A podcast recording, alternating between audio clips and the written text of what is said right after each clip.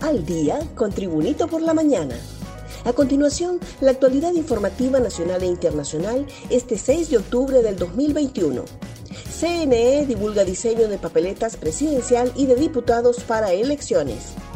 El Consejo Nacional Electoral divulgó a través de su portal digital el diseño preliminar de las papeletas en el nivel electivo presidencial y de diputados a nivel nacional los hondureños deberán elegir entre un elevado número de aspirantes de 14 partidos lealmente inscritos, a quienes regirán los destinos del país para los próximos cuatro años y es por eso que según analistas se debe meditar bien el voto y elegir a los mejores.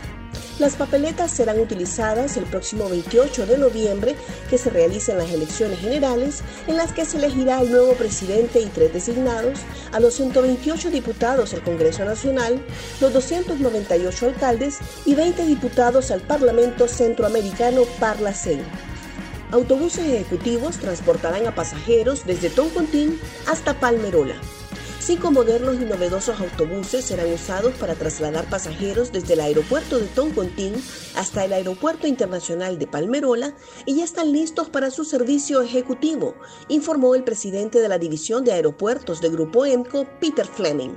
Los servicios de las modernas unidades de transporte se llaman Palmerola Connect y enlazarán de forma exclusiva el aeropuerto de Palmerola con la terminal de Toncontín de forma totalmente gratuita. Los buses tendrán internet, espacio para maletas, pantalla de televisión, aire acondicionado, baños y otros servicios que brindarán comodidad y confort a los viajeros, detalló Fleming del grupo EMCO, a que pertenece la concesionaria que administrará Palmerola. Fuerzas Armadas llevan 130 toneladas de ayuda humanitaria a Guanaja. El vocero de las Fuerzas Armadas de Honduras, José Cuello, informó que un buque militar trasladó unas 130 toneladas de ayuda humanitaria a Guanaja, Islas de la Bahía.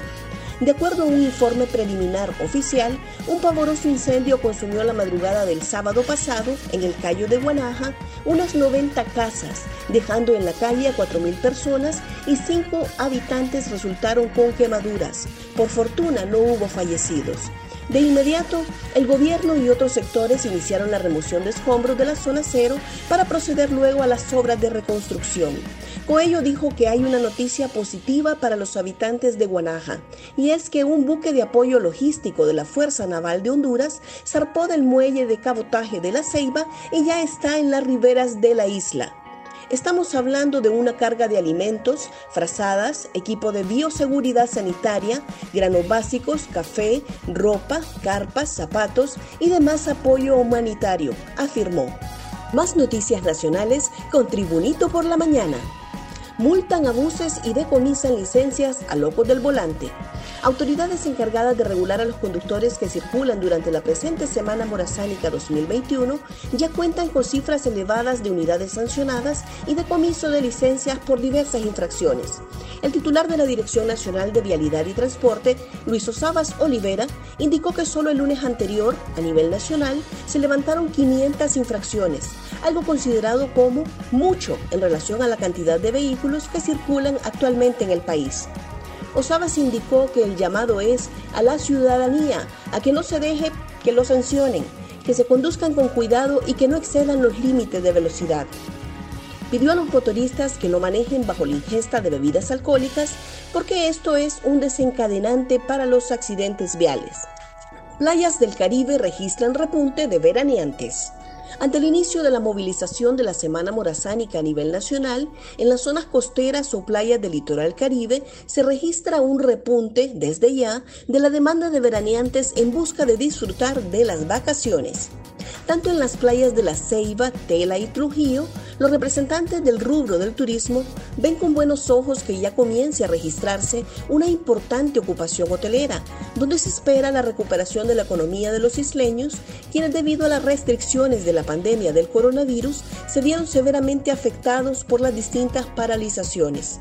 Los hoteles de la zona se prepararon para atender el desplazamiento de los vacacionistas para ejecutar el cumplimiento de las medidas de bioseguridad dictaminadas por el Sistema Nacional de Gestión de Riesgos SINAGER. el presidente de la Cámara Nacional de Turismo de Honduras, filial Tela, Marco Reyes, expresó que a partir del mes de septiembre, cuando comenzamos con la fase 1, estos destinos se preocuparon mucho por la implementación de las medidas de bioseguridad y en la medida que fuimos cumpliendo, Sinajer nos fue certificando y fuimos abriendo. Un repaso al mundo con las noticias internacionales y Tribunito por la mañana. Facebook no privilegió el lucro sobre la seguridad, asegura Mark Zuckerberg. El cofundador y cabeza del grupo Facebook, Mark Zuckerberg, defendió su empresa el martes ante las acusaciones de una denunciante que afirmó en el Congreso estadounidense que el gigante de las redes sociales privilegiaba el lucro en perjuicio de la seguridad. En el corazón de estas acusaciones reside la idea que privilegiamos el lucro sobre la seguridad y el bienestar Simplemente no es cierto, aseguró Zuckerberg en una larga publicación en su página de Facebook. Vinculan a celebridades a paraísos fiscales en caso Pandora Papers. Lo han publicado medios como The Washington Post, The Guardian, Le Monde o El País. Un trabajo del Consorcio Internacional de Periodistas de Investigación revela una lista de 600 celebridades y líderes mundiales que operaron en paraísos fiscales, entre ellos estrellas del pop, escritores y hasta modelos. Pandora Papers vincula a Julio Iglesias a un entramado de hasta 20 empresas offshore de las Islas Vírgenes Británicas que llevarían activas desde mediados de los años 90. Según el diario El País, otra de las involucradas es la cantante colombiana Shakira, que a pesar de estar siendo investigada por Hacienda, acusada de fraude fiscal de 14.5 millones de euros, registró más sociedades offshore. A la lista se suman la supermodelo de los años 90, Claudia Schiffer, el John, el legendario Beatle Ringo Starr, el connotado escritor Mario Vargas Llosa y hasta el rey de Jordania, Abdalá II, entre otros. Seguimos la actualización informativa con Tribunito por la mañana. Jugadores del Olimpia donan dinero que les dio presidente del Inter de Surinam.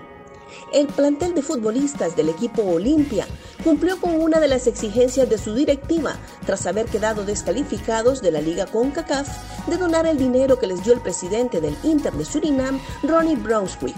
Una representación del plantel de los Leones, encabezada por Michael Chirinos, Jorge Benguche y el excelantero Carlos Will Mejía, entre otros, entregó el donativo de 100.000 empiras a la Fundación Hondureña para el Niño con Cáncer. Según se conoció, el directivo de Surinam regaló 3.300 dólares a los futbolistas, aproximadamente unos 80.000 empiras, pero los jugadores determinaron dar más de lo recibido como un gesto altruista a una fundación que trabaja en pro de la salud de los infantes. Gracias por tu atención. Tribunito por la Mañana te invita a estar atento a su próximo boletín informativo.